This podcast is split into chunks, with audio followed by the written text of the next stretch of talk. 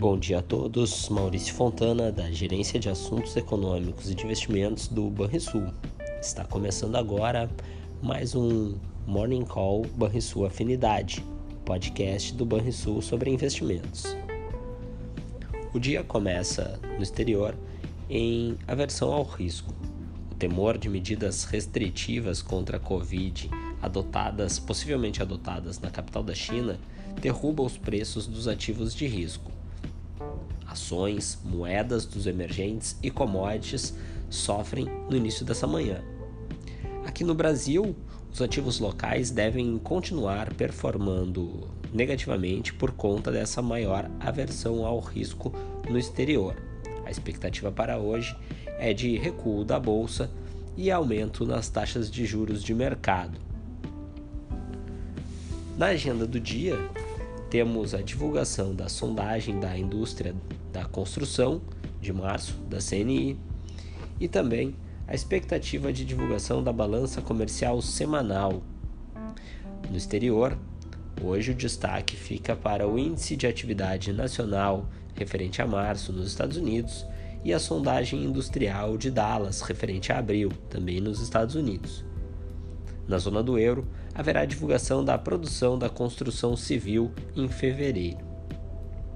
Neste momento, os mercados internacionais mostram fortes quedas, com variação negativa próxima de 2% nas bolsas europeias, recuo de quase 1% nas bolsas americanas e ainda recuo próximo de 4% no petróleo.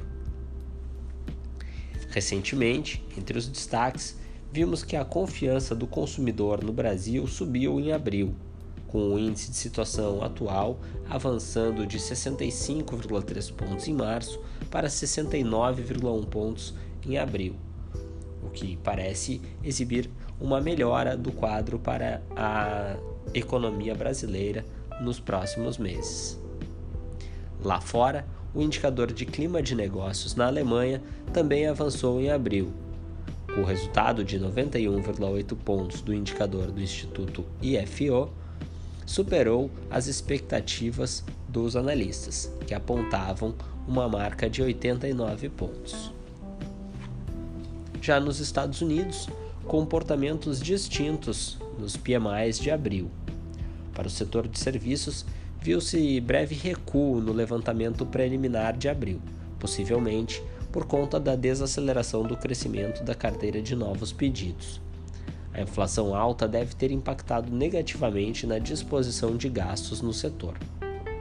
Já por outro lado, o PMI da indústria voltou a aumentar no mês, com destaque para os indicadores de produção e de novos pedidos, tanto domésticos como externos. Por hoje, essas são as novidades.